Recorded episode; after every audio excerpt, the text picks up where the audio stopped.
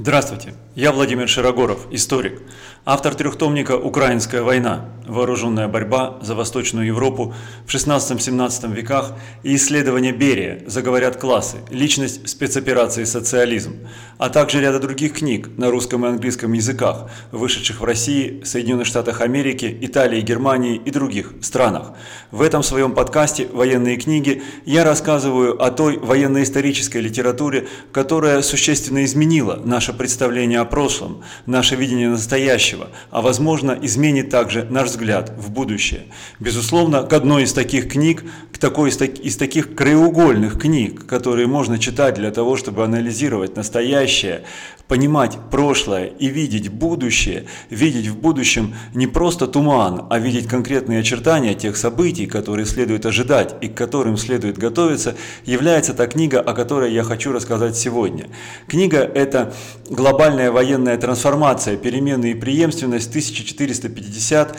50-е, 1800-е годы. Она вышла в Риме, а, была издана итальянским обществом военной истории а, в 2023 году под редакцией известнейшего англоязычного историка профессора Джереми Блэка, а, который считается наиболее плодовитым из современных историков. Он написал более 150 книг, причем значительная часть его книг посвящена именно той проблеме, о которой говорит заголовок книги, а, о которой я сегодня рассказываю, это военная трансформация. То есть Блэк является не просто историком, а писателем тех или иных событий, тех или иных личностей, э, тех или иных войн, э, стратегических приемов, действий полководцев, вооружения, техники, хотя таких книг в его арсенале также достаточно. Он является прежде всего историком трансформации, историком перемен,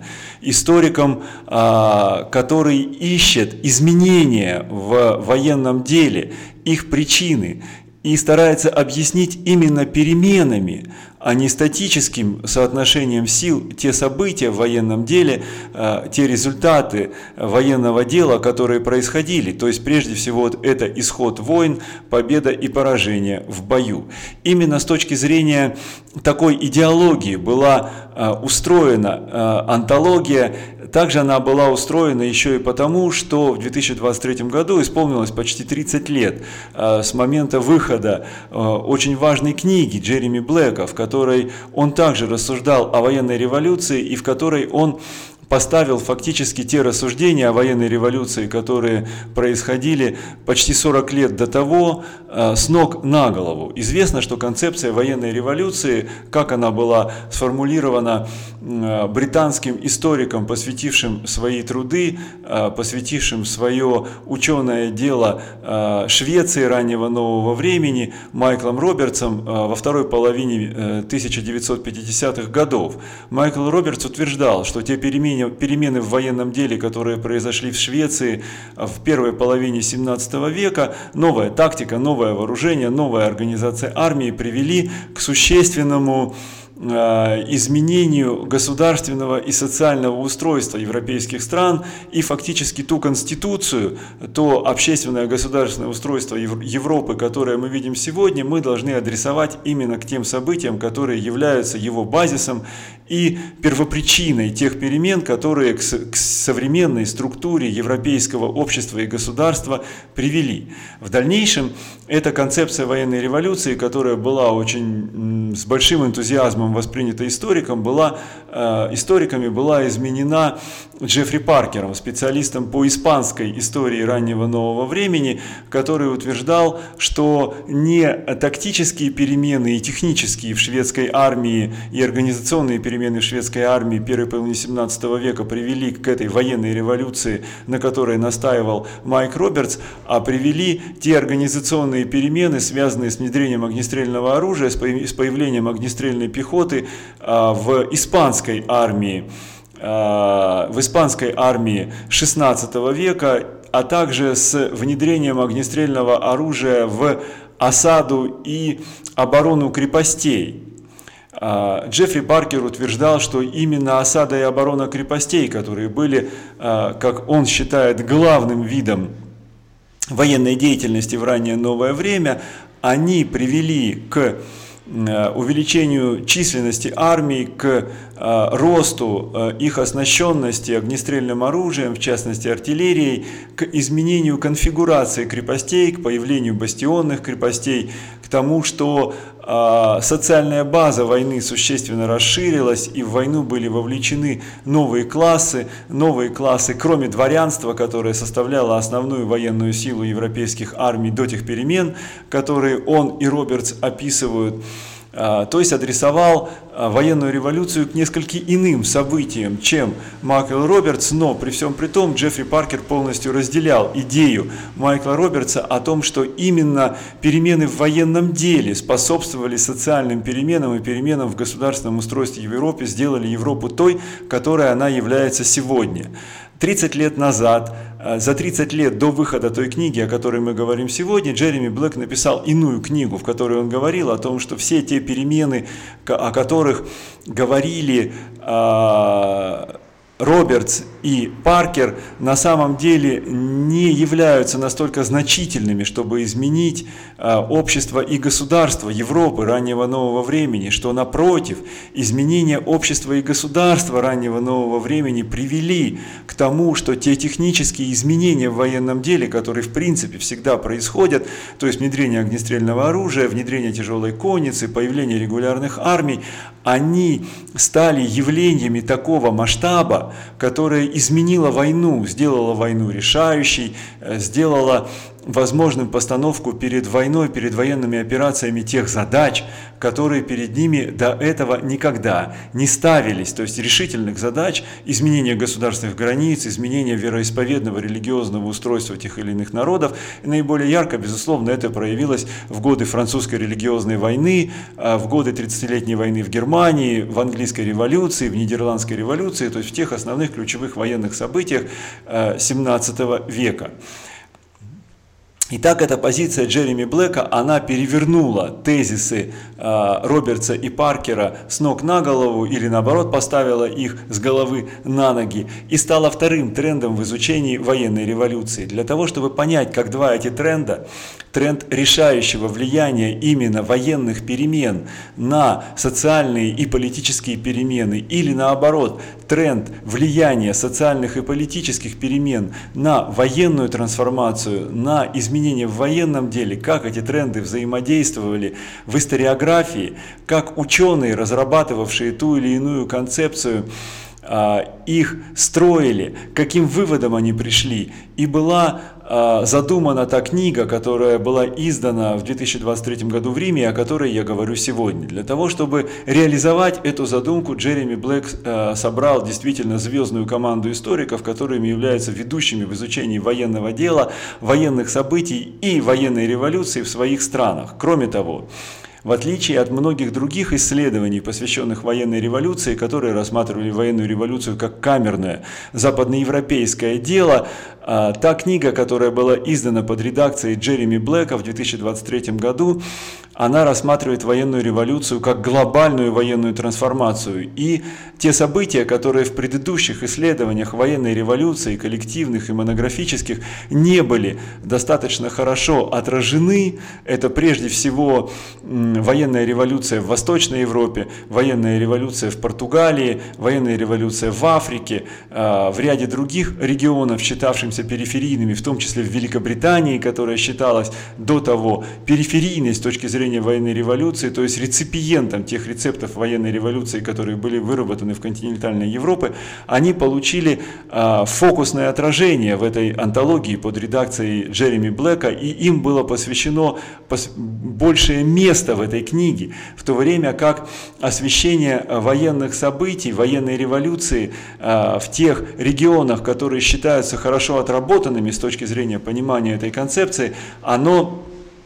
Э, представлено достаточно сжато, но представлено сжато в достаточно требовательном и, я бы даже сказал, чрезвычайно плодотворном виде. То есть представлено с точки зрения демонстрации полноты историографии по этому вопросу. Именно поэтому, если изучать военную революцию, если смотреть на военную революцию как на действительно важное событие в истории человечества, то изучение это можно начинать именно с этой книги, потому что в тех списках литературы, в тех примечаниях, которые приводятся к главам этой книги, можно найти, что почитать, можно найти те книги, которые рассказывают о военной революции, о военных событиях в тех или иных регионах. Кроме того, у этой книги есть еще одно чрезвычайно важное достоинство, поскольку эта книга была издана итальянским обществом военной истории по принципу Open Access. Это новый тренд в европейском э, научном книгоиздании, который позволяет читателям свободно э, загружать и пользоваться бесплатно в электронном виде книгами, причем в том формате PDF, который позволяет использовать для их перевода существующие переводческие сервисы, в том числе нейросети и э, тем читателям, которые не владеют иностранными языками, на которых э, та или иная книга написана, в частности, эта книга полностью написана на английском языке, э, тем не менее читать их в достаточно качественном переводе для того, чтобы понимать содержание, вот это является также чрезвычайно важным достоинством этой книги, которая говорит о том, что именно с изучения этой книги можно начать изучение военной революции. Почему изучение военной революции чрезвычайно важно, как я уже говорил, для понимания настоящего настоящего для взгляда будущего. Потому что мы сегодня видим, как стремительно меняется военное дело, как в военном деле происходит то, что э, историки современности, военные специалисты современности называют революция в военном деле. Эта революция в военном деле, по крайней мере с точки зрения историографии, является не первой. Такие революции в военном деле происходили и до того. Но военная революция раннего нового времени отличается от всех этих революций в военном деле, технических, тактических, организационных революций, отличается тем, что она стала социальной и политической революцией, что она привела к возникновению того типа государств, иногда еще называют их национальными государствами или нациями, она привела к появлению наций, того типа политического устройства, которое сегодня глобально доминирует. Основной вопрос взгляда будущего, одной из, а, один из основных вопросов профессиональной, будем так сказать, исторической и социологической футурологии является вопрос, приведут ли сегодняшние перемены в военном деле, та революция в военном деле, свидетелями которой э, мы являемся, приведет, приведут ли они к новой военной революции, то есть к изменению типа государств и их социального устройства, к тому, что на арену истории выйдет другой тип государства, не нация, не национальное государство, а какое-то другое государственное образование, которое будет доминировать а, следующие 500 лет, как вот уже 500 лет практически доминирует так называемые национальные государства. Кроме вот этих вот а, больших глобальных вопросов, которые можно, о которых можно думать, изучая эту книгу, ее следует читать также для понимания военной истории отдельных государств и отдельных народов. Дело в том, что в изучении военной истории отдельных государств и народов странным образом превалирует идея изучать военную историю односторонне. То есть историки, как правило, описывают военную историю своих государств, либо тех государств, которым они посвящают свое ученое ремесло. И противников в войнах этих государств – которые являются для них, для них фокусными, являются для них, для них главными, они не изучают, выдавая их читателю просто как некое статический набор информации, цифр и своих представлений. Между тем на войне действуют как минимум две стороны, два противника, хотя на самом деле в войнах, как правило, действует большее количество противников, и невозможно правильно изучать ход и исход войны и объяснять их, не понимая каждого из этих противников. А, вот этот новый тренд в военной истории, э, тренд сравнительно исторический, он лишь только формируется. Я, когда пишу свои книги, следую именно этому тренду, но поскольку существует огромное богатство исторической литературы, прекрасных исторических книг, которые, э, военно-исторических книг, которые созданы исходя из э, идеологии одностороннего исследования, не сравнительно исторического исследования, для их понимания, для того, чтобы поместить их в сравнительно историческую картину, нужно понимать, что происходило в то время в целом глобально, а также что происходило в тех государствах, в тех армиях, которые являются или являлись противниками противниками тех армий, на которых сфокусирована та или иная книга. Чтение той книги, о которой я сегодня говорю, позволяет это понять позволяет э, также чтение этой книги ответить, э, по крайней мере для себя, ответить на тот, наверное, вечный, неизбывный вопрос, как тот вопрос, что было первее, курица или яйцо, что э, было первопричиной той трансформации раннего нового времени, э, которой, э, которую мы все знаем. То есть перемены в военном деле привели к социальной и политической государственной трансформации или наоборот, перемены социальные, политические и государственные привели к э, существенным изменениям в военном деле. Вот эта книга позволяет э, читать разнообразные мнения для того, чтобы понять, как действительно обстояло сделать такой вывод для себя. В данной книге собраны главы, в которых рассматривается и первый, вариант развития цивилизации и второй вариант, и в которых рассматриваются разнообразные компромиссные сценарии. Кроме того, в этой книге, наверное, впервые в военно-исторической литературе подробно освещена, как я уже говорил, военная революция в ряде регионов. Прежде всего, это исследование глава, написанная а, Марком Чарльзом Фисселем, посвященная военной революции в Ирландии и на Британских островах в 1450-1800 годах, где он впервые дает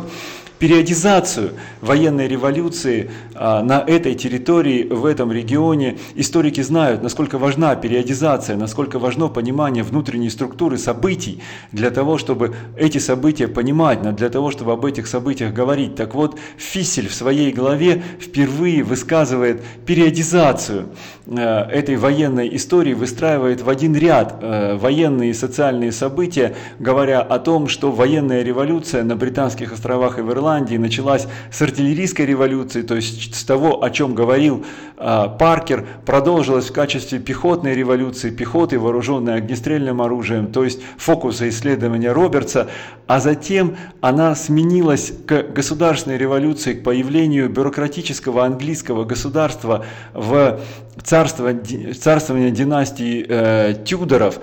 и завершилась военная революция на Британских островах или э, прошла свой пик э, в то время, когда э, на Британских островах бушевала, э, как говорили в советское время, английская буржуазная революция, а сейчас говорят британские революции, поскольку эта революция случилась не только в Англии, но в Англии, Шотландии, Уэльсе, э, и в э, Ирландии, и в других достаточно самостоятельных э, территориях британских островов. Э, Фисель показывает о том, как технические и тактические военные революции взаимодействовали с этими государственными революциями. И ответ на тот вопрос, который задавал Блэк, отрицая а, то доминирование военного дела над обществом и государством, которое, идею которого выдвинули Робертс и Паркер, а, во многом Фисель а, отвечает на этот вопрос Блэка, отвечает тем, что а, военная революция была комплексом событий, тесно переплетенных, в которых военное дело от социальных и государственных перемен отделить невозможно. Столь же интересные статьи посвящены а, военной революции в Восточной Европе, которую, а, о которой написал я, военной революции в Португалии, плохо изученном явлении, но чрезвычайно важном, поскольку мы знаем, что именно Португалия была первой колониальной империей, первой империей, в которой не заходило солнце. Также здесь э, существуют очень интересные материалы